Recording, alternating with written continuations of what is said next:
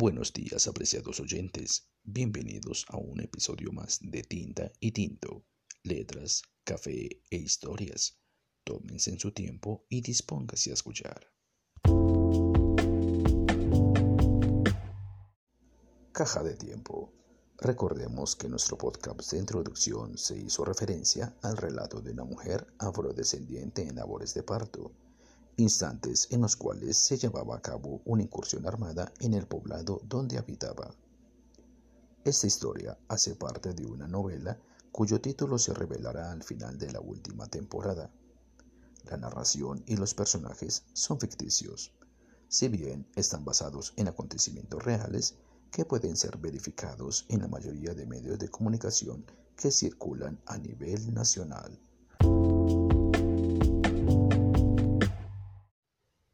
Síntesis. Siguiendo con la línea argumental, el relato nos expone la historia de Sara y Pablo, dos campesinos de la zona de Urabá en el departamento de Antioquia, más concretamente en la localidad de Apartado. A través de la narración en primera persona, nuestra protagonista nos describe de manera descarnada cómo fue que perdió a su compañero sentimental en una incursión armada y las proezas a las que tuvo que recurrir para salir con vida de aquel lugar. Nota del editor. El siguiente relato no es apto para menores de edad, por su contenido explícito de sexo y o violencia. Se sugiere discreción.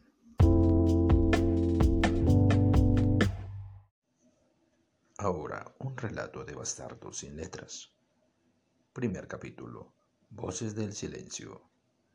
Luna llena penombre que asoma, grito desgarrador que sorprende en la noche. Es aquel derroche de furia y encanto. Parte de llanto estridente que con estela candente confunde a las almas en pena.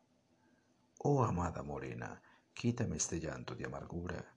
Silencia entonces la criatura hasta que pase la plena locura.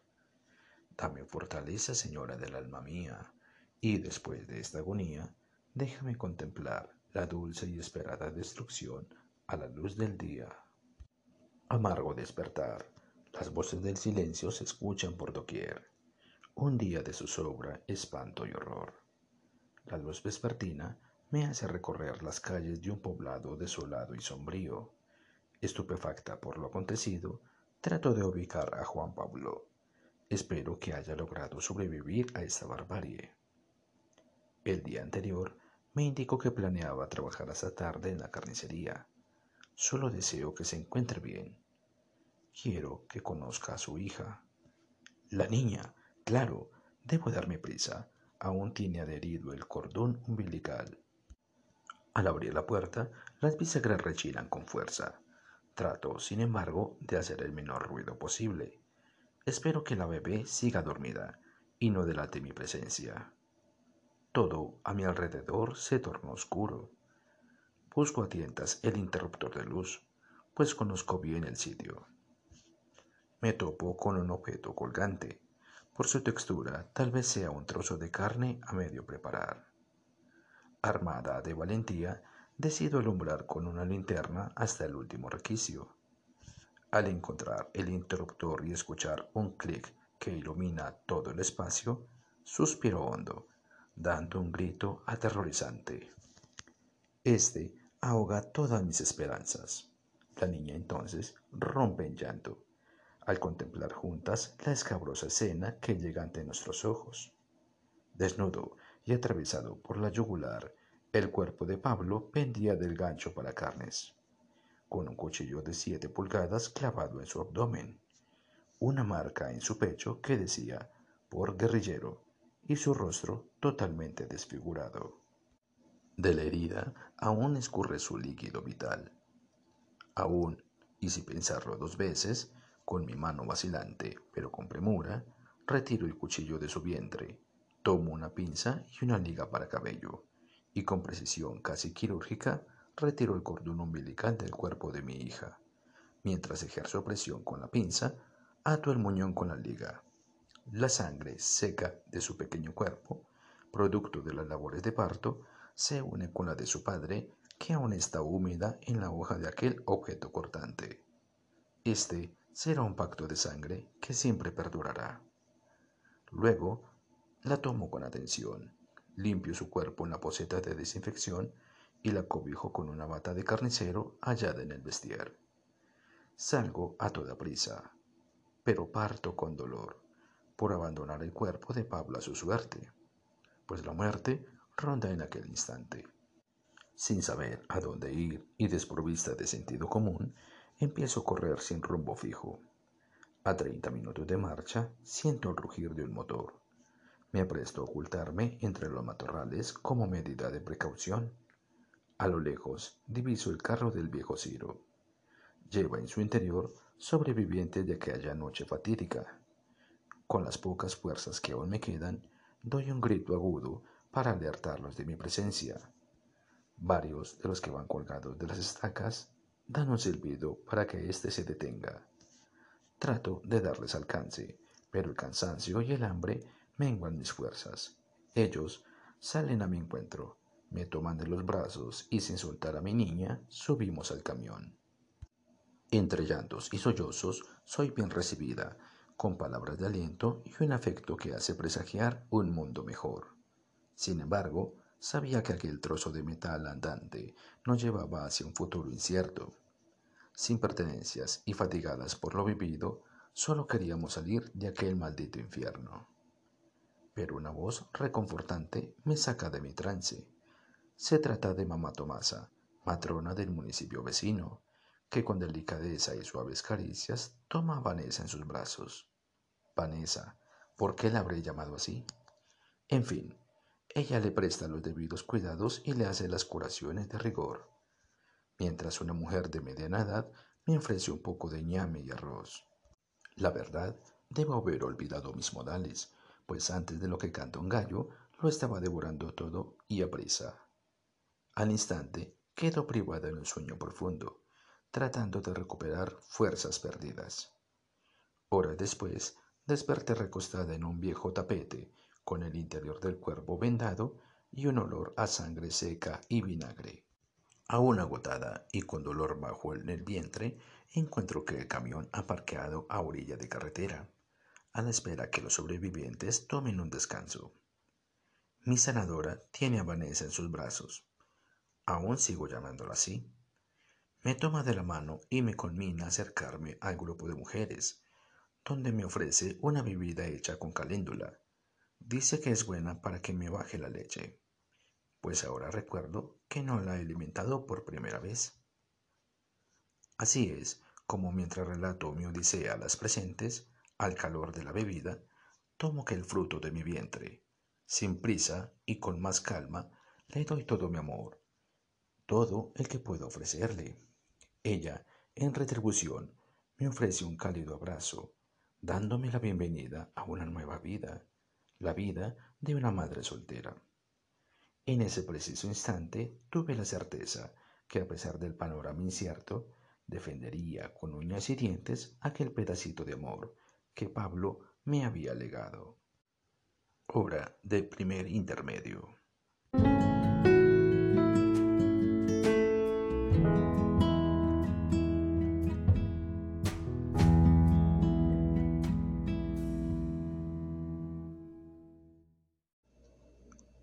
Continuación. El siguiente fragmento no es apto para menores de 12 años. Se sugiere discreción. Memoria de Sara, primera parte. Fresco está el recuerdo de mi amor por Juan Pablo, aquel chico apuesto y fornido que trabajaba como dependiente en el negocio de su padre. Todos los días se levantaba muy temprano para ir a la subasta de ganado, luego al matadero y de ahí a la carnicería. Día a día la misma rutina. Yo, en cambio, madrugaba a moler maíz, colocaba agua de panela, daba de comer a los cerdos, revisaba las gallinas y, por último, le quitaba las escamas a los pescados que traía papá. Al mediodía llegaba al pueblo para intercambiar seis unidades de boca chico por una libra de carne. Aquel ritual me parecía el más importante del día. Al observar aquel mulato envolver la carne en un trozo de papel, sin derramar una sola gota de sangre, y sin que manchara el envoltorio. Todo aquello me parecía acogedor.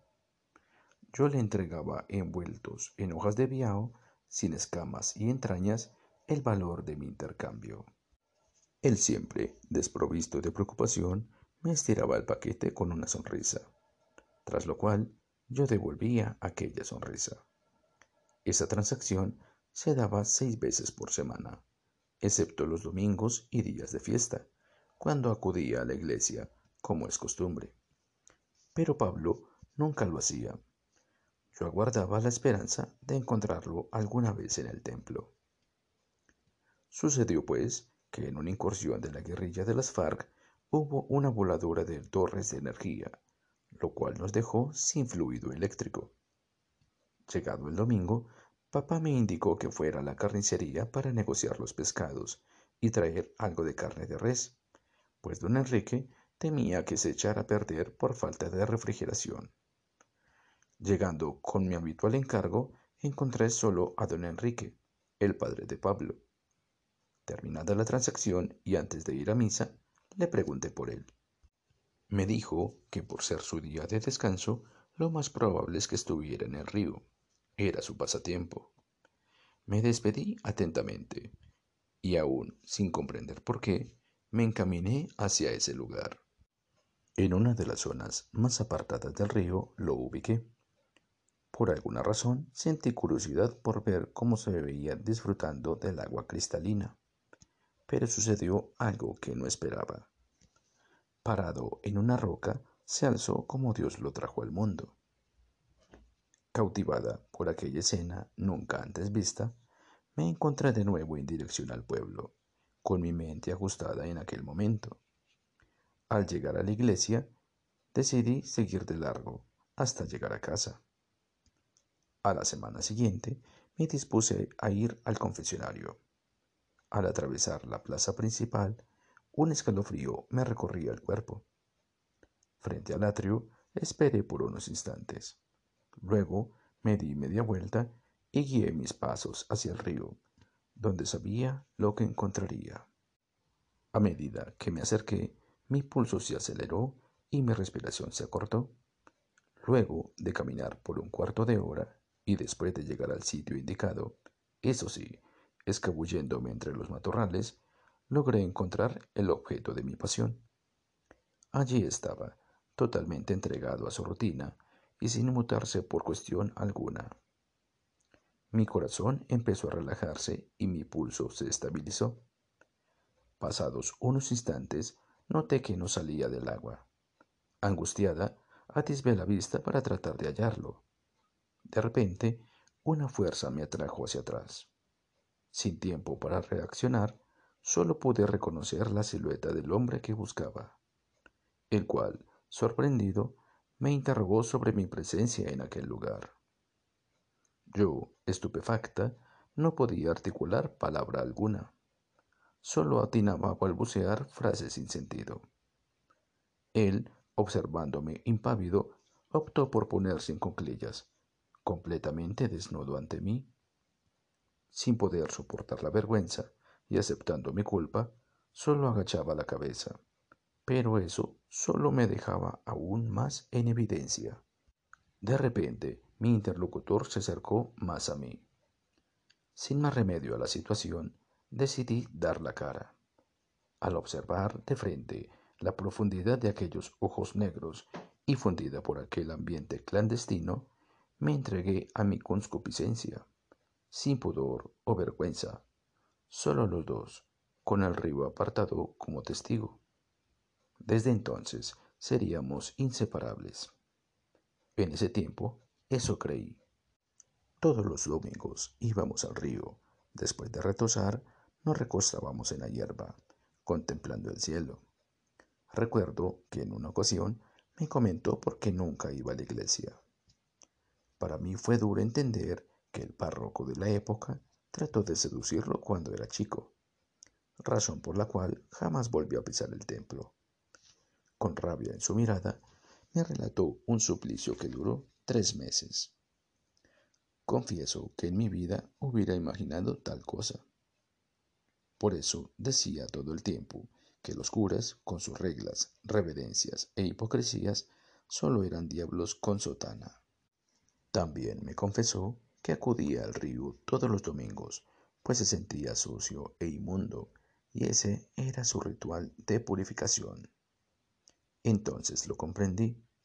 Aquel mulato fuerte y varonil era un niño asustadizo, que había sufrido una ignominia tal que me permitía valorar su desidia hacia todo aquello que yo antes respetaba.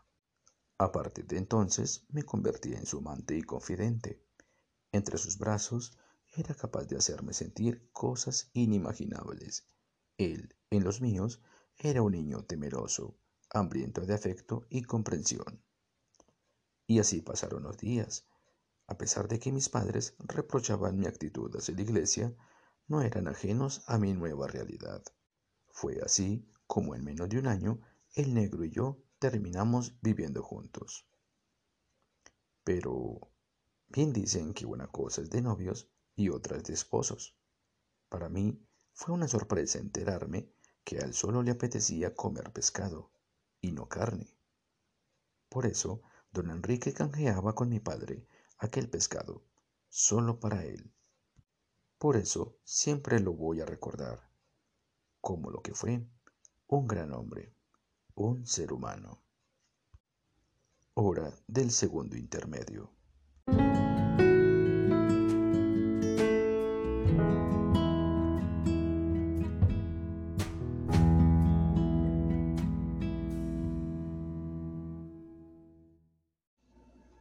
Continuación. Memorias de Sara, segunda parte.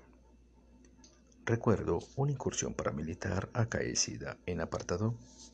En ese tiempo, las dos familias nos llevábamos mejor que nunca, hasta que el bloque bananero de las autodefensas hizo su aparición, asesinando a ocho adultos y tres niños. Por temor ante la presión de los ilegales, decidimos mudarnos juntos a una sola casa. Pero de nada sirvió pues fuimos acusados de ser auspiciadores de la guerrilla de las FARC.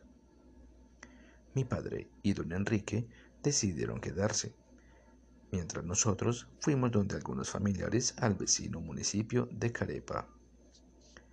Allí nos llegó la noticia de la desaparición de ambos. Si bien decidimos regresar a pesar de los riesgos, nunca pudimos hallarlos. Algunos testigos indicaban que fueron sacados de la casa con artimañas por parte de paramilitares. Otros, en cambio, aseguraban que los habían visto con miembros del ejército. Otros tantos decían que se habían ido a buscar suerte a Medellín. Pasado el tiempo y sin mayor claridad sobre los hechos, decidimos continuar con nuestras vidas. El negro se hizo cargo de mi madre y de mí, sin saber que no era la única vez que la muerte llamaría a nuestra puerta. Corría el año 2008 cuando a mamá le diagnosticaron cáncer de seno, pero por falta de dinero y especialistas no hubo cómo atender su caso a tiempo. Ya para cuando autorizaron su remisión hacia la ciudad de Medellín, mi madre tenía dos años muerta. Ahora nuevamente, la violencia y el abandono estatal me trajeron una nueva desdicha.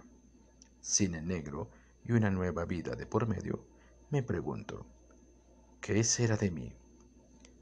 Fin de las memorias de Sara. Entre cavilaciones y recuerdos, tardamos tres días en llegar a nuestro destino. Santa Fe de Antioquia. Derrumbes, desperfectos mecánicos y el mal estado de las vías hicieron parte de nuestro recorrido. Mamá Tomasa y yo nos despedimos de manera entrañable. No sabía si la volvería a ver. Fin del primer capítulo.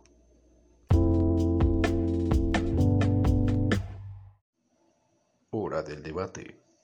Apreciados oyentes, los hechos hablan por sí solos.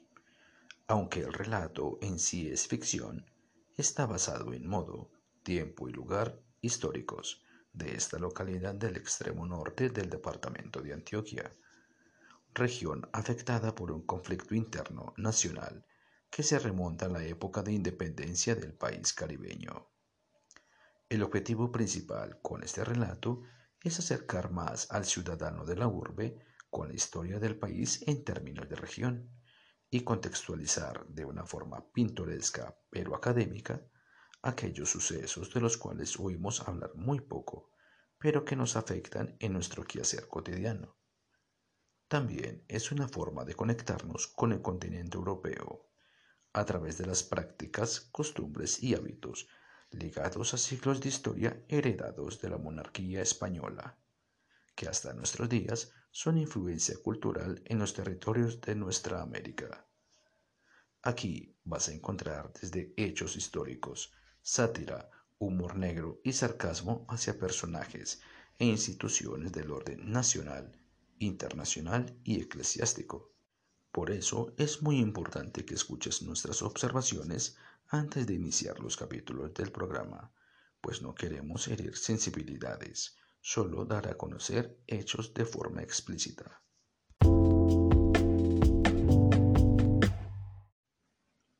Agradecimientos e invitación. Queremos agradecer en el programa de hoy, primero, a la Biblioteca Pública Piloto de Medellín para América Latina por suministrar el material de investigación para realizar este capítulo. Segundo, a las organizaciones sociales de apartado, de las cuales gentilmente obtuvimos información local que nos sirvió como material de apoyo. Tercero, a Anchor, nuestra plataforma de podcasts, que nos facilita el alojamiento y la distribución de nuestro programa semanal.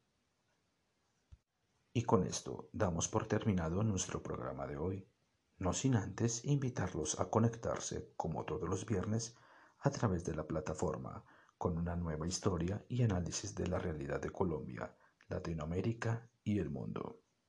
Hasta pronto.